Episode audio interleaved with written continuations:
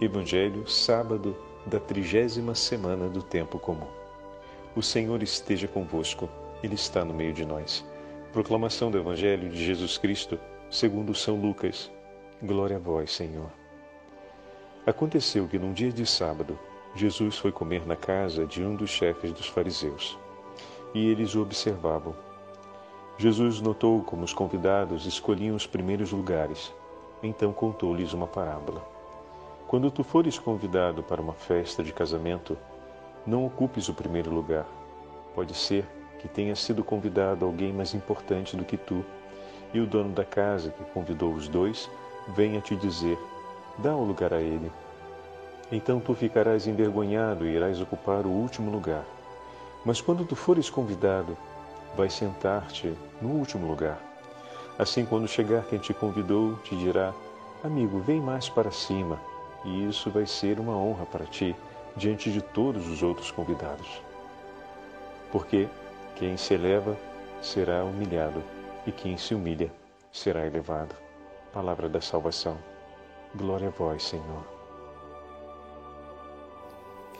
Sábado da trigésima semana do Tempo Comum, em nome do Pai, do Filho e do Espírito Santo. Amém.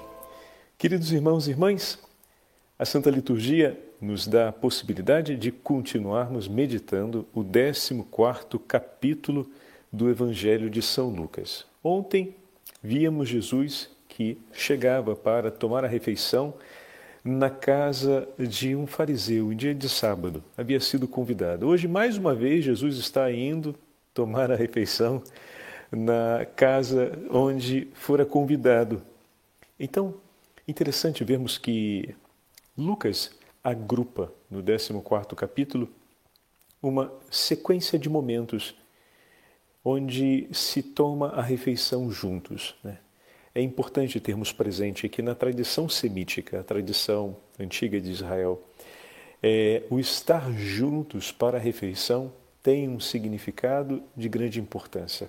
Primeiro, era ao redor da mesa que se, que se dava o espaço da intimidade, o espaço da confissão, ou seja, do falar de si para o outro e do recolher com o outro a alegria do seu recontar-se. A mesa da refeição, a imagem do banquete, ela acompanha também inúmeros trechos dos profetas, sempre fazendo referência ao encontro com Deus, o momento em que estaremos na glória do Senhor será a mesa colocada, a mesa posta e o banquete será servido. O anelo imolado, o cordeiro imolado é oferecido no grande banquete nupcial, as núpcias do cordeiro. É, a imagem, então, do banquete, da refeição, é uma imagem que retrata esse espaço de intimidade, mas, sobretudo, uma intimidade traduzida por uma entrega de comunhão né, entre as partes. Bom, já vimos na experiência de ontem que esse ambiente não tinha sido disposto dessa forma. Qualitativamente, a imagem do banquete não mudou. Ela continua sendo a mesma imagem. Ao o convite para a refeição continua sendo feito sob a mesma disposição tradicional, mas os corações ali não estavam dispostos a oferecer-se em um encontro no sacrifício de comunhão. Ou seja, não estavam dispostos a colocar tudo de si para celebrar com outra comunhão através de uma entrega. Não estavam desse jeito. Porque, como acompanhamos na liturgia de ontem, todo aquele ambiente do silêncio, todo aquele ambiente da desconfiança, do espiar, estava disposto no momento em que Jesus sentou-se à mesa com os convivas, com aqueles que estavam lhe convidando. E falávamos a respeito disso ontem, a imagem foi muito significativa, né? Quantas vezes, meus irmãos, nos encontramos em um ambiente assim, às vezes no contexto de trabalho, às vezes no contexto até mesmo da nossa vida paroquial, no contexto familiar, as disposições daqueles que estão ali são perversas, não orientam na direção da comunhão, não são para partilhar, dividir ou para colocar em comum né, a experiência do nome de Deus e a experiência da comunhão com o Senhor. Pelo contrário, é marcado por um espírito de desconfiança, um espírito de acusação, um espírito de hostilidade né, e de é, abuso, desfrutar da condição do outro para de alguma forma tirar privilégio para si. Quantas vezes, quando já nos vimos em uma situação como essa, a primeira vontade que veio foi de distribuir ofensas ou simplesmente de levantar e ir-se embora? E desse modo podemos dizer que aquele contexto no qual nos, nos encontramos transformou a nossa atitude, porque o nosso coração de imediato abandonou o princípio da misericórdia, abandonou a aliança com Deus e se tornou um coração pronto a estabelecer uma medida de guerra, né? Ah, mas padre, isso não vai em contraste àquilo que o Senhor disse de uma vez anunciado o evangelho, se as pessoas não querem escutar, bata as sandálias e vá embora? Bom, isso sim, é verdade, mas depois que for anunciado, não se bata a sandália e saia sem antes dar o seu testemunho. O evangelista, ou melhor, evangelista, o missionário que foi enviado para anunciar, ele anunciou. A proclamação, a presença dele, o cumprimento da missão em comunhão com o Senhor é o testemunho. E uma vez entregue esse testemunho, porque junto com a pregação acompanhavam os milagres, né? porque a eles foi dada a autoridade de, em nome de Jesus, também expulsar os demônios, de anunciar o reino dos céus, de impor as mãos e curar os doentes. Então, o sinal ele é entregue, ele é realizado, o testemunho, enfim, ele é dado, ele é comunicado e diante dos corações que não escutam e não se, se vinculam, ou seja, não não criam uma aliança de comunhão, agora bate-se as sandálias e saiam. Então não antecipemos os tempos. O que o Senhor nos mostrou no Evangelho de ontem foi que ele foi convidado a estar em um ambiente em que a misericórdia e a disposição para a comunhão não eram presentes. Muitas vezes a gente, fazendo paralelo agora, vai anunciar o Evangelho e não é todo lugar que vai receber o nosso anúncio. Muitas vezes vamos chegar para anunciar em ambientes que são hostis ao anúncio do Evangelho e estão prontos a atacar qualquer mensagem ou anúncio da misericórdia. Isso pode acontecer. O Senhor estava ali num ambiente assim e ele não perdeu o foco, se queremos usar uma linguagem moderna. Ainda que o ambiente fosse desse jeito, ele não mudou a disposição do seu coração ele não mudou o seu compromisso, a sua resposta de amor ao Pai, ele não modificou a sua aliança com Deus, a sua aliança com o Pai, e ao mesmo tempo não os rejeitou por estarem desse jeito, mas anunciou, ou seja, cumpriu o ato de misericórdia, seja pelo homem enfermo, seja por aqueles que estavam enfermos interiormente, por todos esses pecados, desde a soberba, o orgulho, a maldade, a maledicência, o desejo de combater a verdade, enfim. O Senhor curou o enfermo, chamou-os ao caminho da verdade, como ontem meditamos, apontou a eles a direção certa e coube a eles dar a sua resposta. O que o texto se limita a dizer no versículo 6, se limitou a dizer no versículo 6, foi que diante disso não puderam replicar. Mas não significa que acolheram. Ou seja, não conseguiram corresponder com a ambição de continuar dispondo mal contra ele porque a réplica aqui seria ir contra o anúncio da verdade. Eles não conseguiram manter isso, essa atitude, não conseguiram, então, replicar. Mas não significa que eles tenham acolhido o anúncio do Senhor, o anúncio de misericórdia tão bonito. E na conclusão do último do, do versículo 5, onde o Senhor fala a respeito do filho, a respeito do boi que ontem falávamos, né, para deixar claro como Deus vem em socorro de todos e vem com um coração aflito como um pai que socorre o filho e que colocará todos os esforços necessários para tirar do sofrimento, para tirar do buraco, para tirar da angústia aquele a quem estima e quer bem e que lhe é importante aos seus olhos porque o ama, não porque faz coisas por ele, mas porque o ama como filho. Então, o texto de hoje, pondo esse primeiro momento, esse primeiro ensinamento no texto de ontem, o texto de hoje, nós estamos vendo um outro ensinamento que se passa num contexto equivalente. Estamos também com Jesus que chega para tomar a refeição numa casa e observa.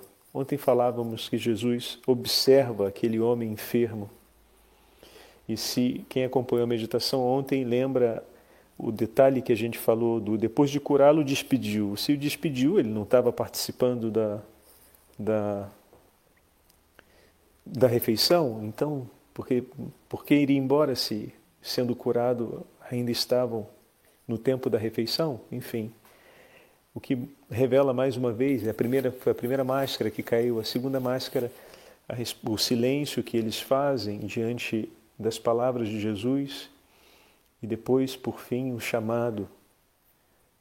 Agora, se diante disso tudo eles não escutam, aí sim é hora de bater as sandálias. A gente, na nossa experiência pessoal, nós somos chamados a cumprir os mesmos gestos de Jesus e não sair batendo a sandália, como às vezes a gente acha que é a coisa certa a ser feita.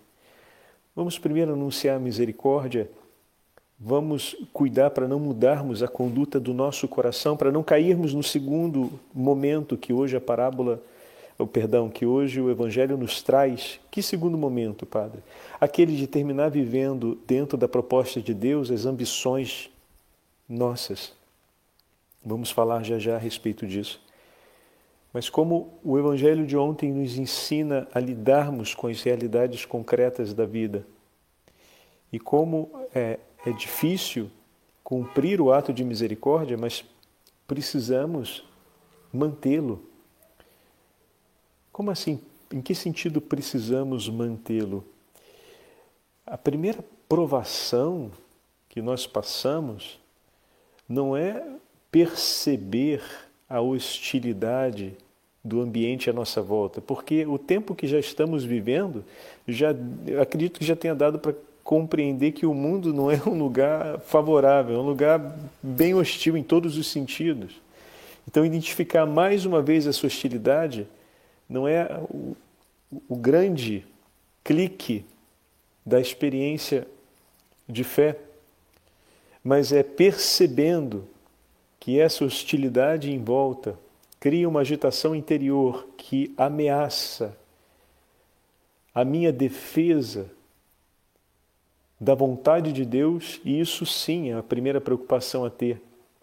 Identificar essa hostilidade direcionada contra mim e, por conta disso, agitar-me a ponto de não falar com o Senhor ou ignorar que, não obstante tudo, o meu agir deve ser cumprir a vontade do Pai, cumprir a vontade do Senhor, e o meu agir deve ser o reflexo da ação de Cristo por mim. Essa é a primeira defesa, é a primeira atitude a ser cumprida. Se nós não defendemos por primeiro o que é essencial para a nossa vida, todos os gestos que virão depois podem se tornar uma grande dispersão, uma grande sequência de atrapalhadas da vida espiritual. O primeiro é esse, ou seja, diante da ameaça, diante da hostilidade, tomar seguro nas mãos o que Deus nos pede, olharmos na direção de Cristo e recordarmos o propósito do amor do Senhor por nós e a qual vocação estamos chamados, a qual a resposta que nós declaramos ao Senhor Eis-me aqui, Senhor, para cumprir a Sua vontade. Eis-me aqui para amar ao próximo como o Senhor me tem amado. Eis-me aqui, Senhor, para entregar a vida pelo meu irmão. E tomando nas mãos isso, permitir que o Senhor, na sua infinita misericórdia, venha aguçar no nosso coração o amor por aqueles que não nos amam. E dessa forma criar em nós as disposições que só o Espírito pode criar para falar o que é necessário. Lembre-se, o Senhor irá inspirar em nossos lábios as palavras a serem ditas a ponto de calar os adversários, como vimos aqui no texto de hoje. Eles não puderam, como o padre falou ainda há pouco no texto de ontem, continuar a violência ou a hostilidade ou a maledicência que tinham intenção. Não puderam replicar, diz o texto. Então é o Espírito que irá suscitar em nós, mas se o coração não é disposto a esse agir do Espírito, como é que o Espírito vai suscitar e levar a bom fim a obra começada por suas mãos, ou seja, pelas mãos de Deus.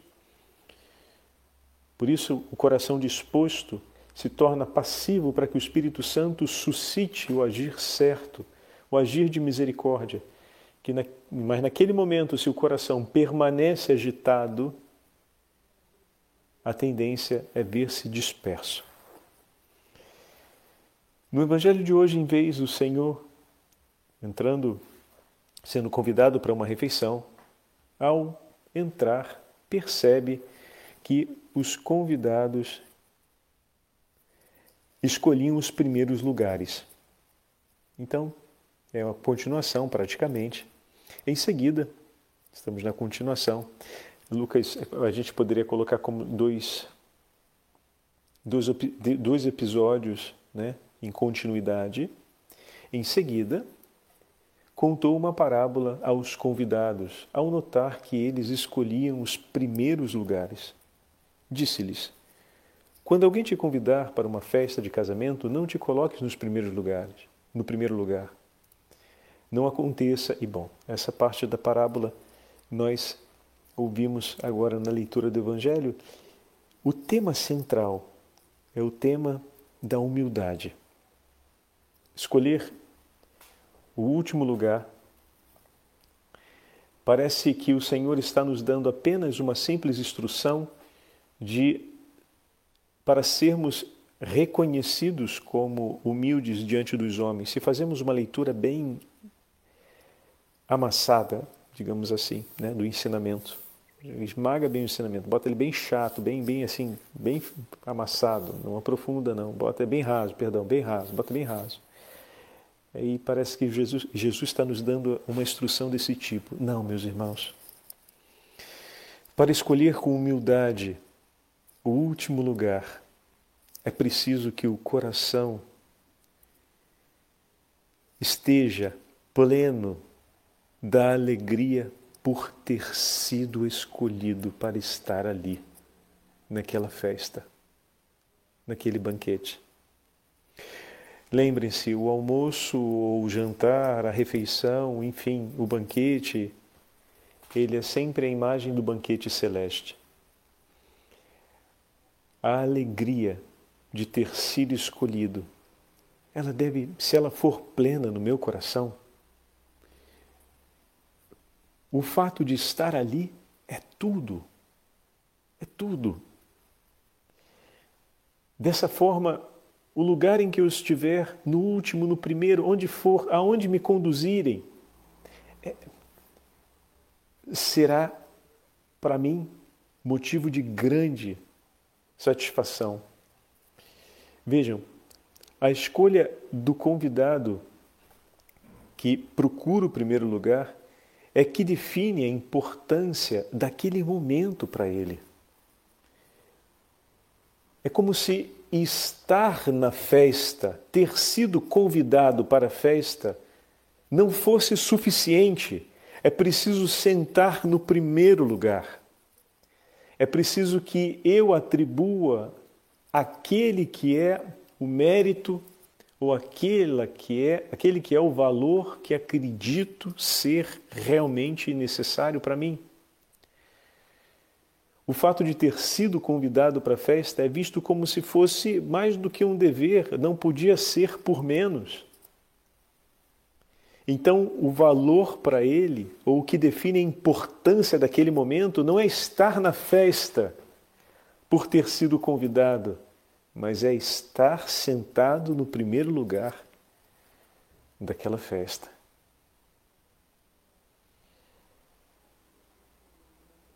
E se a gente pensa agora fazendo o paralelo em relação ao reino dos céus, a nossa alegria e olhando para a parábola, ou melhor, e olhando para a primeira parte do 14 capítulo, a nossa alegria é de ter sido escolhidos por Deus e de sermos chamados por eles, por ele de filhos, por sabermos que ele vem ao nosso encontro com pressa e se lança por nós para nos tirarmos do poço do pecado e nos conduz com todo o amor para junto de si e que preparou uma morada e um banquete onde nos espera. Ele nos escolheu como filhos. A nossa alegria está aqui. O meu Senhor me escolheu. O meu Senhor veio ao meu encontro e me convidou me fez digno pelo sacrifício de nosso Senhor Jesus Cristo de participar das alegrias do reino dos céus. Ali está a minha alegria, essa é a alegria. Se essa for a alegria que enche o meu coração, que pervade todo o meu ser, não será difícil fazer uma escolha humilde de ocupar o último lugar. Sabe por quê? essa alegria vai ser tão grande, tão grande, que a nossa vontade vai ser sempre de poder oferecer esse lugar tão bendito a quantos mais o Senhor chamar para junto. Que bom que você veio, que bom que você veio. Quem já foi anfitrião de uma festa e recebeu na porta de sua festa ou na sua casa, né, digamos assim, aquela pessoa que você convidou, mas imaginava que por alguma razão ela não viesse. Você entende a alegria que é poder receber aquela pessoa. E como a gente sabendo que tem lugar, porque afinal você convidou ele, não convidou de maneira inconsequente, sabia que ia ter lugar, mas quando a pessoa chega, a alegria é tão grande, é tão grande, que você vai correndo tentar ver uma mesa que seja mais próxima, uma mesa que seja confortável. Você tem aquela alegria de poder dar a ele a graça de se sentir bem e de poder participar o máximo possível da sua alegria. Não significa que os outros que já estejam na festa sejam menos importantes ou causa de menor alegria para ti, mas poder encontrar aquele que você imaginava que não viesse te traz um, uma euforia, uma explosão de alegria, um impulso de alegria maior. E todos aqueles que te amam de coração vamos dizer assim, vamos usar essa expressão um pouco popular, mas tudo bem. Todos aqueles que te amam e que estão intimamente unidos a ti pelo amor que sentem por ti, vão se alegrar contigo e vão se dispor contigo a preparar um lugar e a preparar um ambiente que seja acolhedor para aquele que parecia que não ia se fazer presente. Se a gente prova isso quando organiza uma festa de aniversário, quando a gente organiza uma festa de casamento, ou uma festa em família, ou uma festa paroquial, meu irmão e minha irmã, quanto mais Deus não se alegrará por nós. Agora, é preciso que a nossa alegria esteja em sintonia com a alegria do coração do nosso Deus, a fim de que possamos agir assim em todos os momentos concretos da nossa vida. A humildade, ela se torna, enquanto virtude, a expressão desse coração que está pleno da alegria por ter sido alcançado pelo amor de Deus. Daqui nasce a expressão ou a atitude de deixar sempre, sempre. Não é um, um simples deixar o primeiro lugar, é saber oferecê-lo, é saber acomodar aquele que chega, aquele que para o coração do Senhor é uma alegria. Então, o homem e a mulher que se alegra com a escolha que Deus fez por participarmos do seu amor e da salvação que ele nos oferece, tem um coração de prontidão e alegria para oferecer o lugar a tantos quantos for necessário, a tantos quantos o Senhor recebe e ama. Então o nosso lugar não é mais nosso, ele se torna uma oferta e uma oferta segundo a alegria do coração do teu Senhor. A medida dessa oferta é a alegria do coração do meu Senhor. Eu me faço por ti, Senhor. O lugar eu ofereço por ti, não, eu vou estar no lugar que, que, que sobrar, depois que todos estiverem dentro, porque eu vejo que para o Senhor é importante que todos estejam dentro. Então venham, venham, venham, acomodem-se. E depois onde você fica? Eu fico onde dá, não tem problema, vai, o importante é que todos estejam aqui, que grande alegria que vocês vieram. Quantas vezes um casal anfitrião que abre a casa para receber tantas pessoas, assim acontece às vezes né, né, nas datas em que fazemos festas e passeios de família, ela, é, no final das contas, aquele, aquele casal anfitrião que abriu a casa, depois vê onde dá para dormir e dorme. Mas o importante é que todos os convidados tenham achado um cantinho na casa e possam estar bem, quentes e seguros, e possam dormir tranquilos. E se tem mosquito, com repelente, né? de preferência, porque senão ninguém dorme, não tem paz interior se tem mosquito voando na casa. Então, é assim que, que, que acontece nas. Pego esse, esse, esse exemplo muito banal, mas é o exemplo da nossa vida cotidiana que nos ajuda a, a, perceber que a proposta do texto de hoje, a proposta do Evangelho de hoje, não é fazer de conta que a humildade significa escolher apenas um lugar à frente ou atrás em todos aqueles de todos em, em meio a todos aqueles lugares que estão ali dispostos.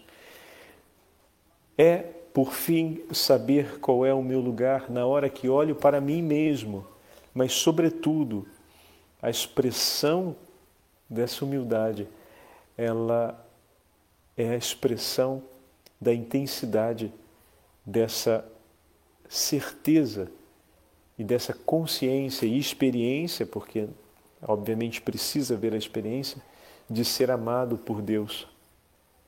E que o bom Deus nos abençoe pela intercessão dos santos apóstolos e da Virgem Santíssima que soube sempre reconhecer com alegria todos os dons do Senhor, escreve Santo Eugênio, ou, ou Santo Eugênio, outro dia eu chamei ele de Santo Eugênio, Beato Maria Eugênio do Menino Jesus, ele escreve falando sobre Nossa Senhora assim: Foi essa a oração perfeita da Virgem Maria, iluminada e abrasada pelo fogo divino, mas cuja fé serena e ardente parece ignorar as riquezas que possuía avançando sempre mais na sombra luminosa do Espírito Santo que a envolvia e a tomava e tomava posse dela. Ele usa essa frase, ele está falando aqui sobre a profundidade da vida de oração.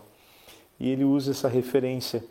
É como se ela ignorasse as riquezas, porque a maior alegria do seu coração era cumprir a vontade de Deus Pai e guardar a sua vontade como seu tesouro.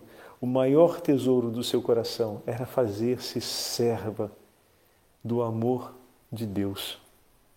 E todo aquele que se coloca assim vive o caminho da santa humildade e terá sempre disposto o seu posto e tudo em sua vida para aquilo que é a alegria do coração do Senhor. Então venham, meus irmãos, entrem Passem, sigam, porque o Senhor amava e esperava tanto por vocês. Sentem-se ali, bem debaixo dos olhos dele, porque é uma alegria enorme para ele que você esteja aqui e nós estejamos juntos. O Senhor esteja convosco, ele está no meio de nós.